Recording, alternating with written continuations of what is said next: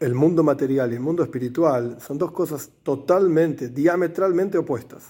Lo que es una virtud, materialmente hablando, puede ser un defecto terrible espiritualmente hablando. Por ejemplo, una persona que está contenta, que disfruta de lo que tiene materialmente hablando, es una gran virtud. Sameach bejelko, dicen nuestros sabios. Alegre con su porción, gran virtud.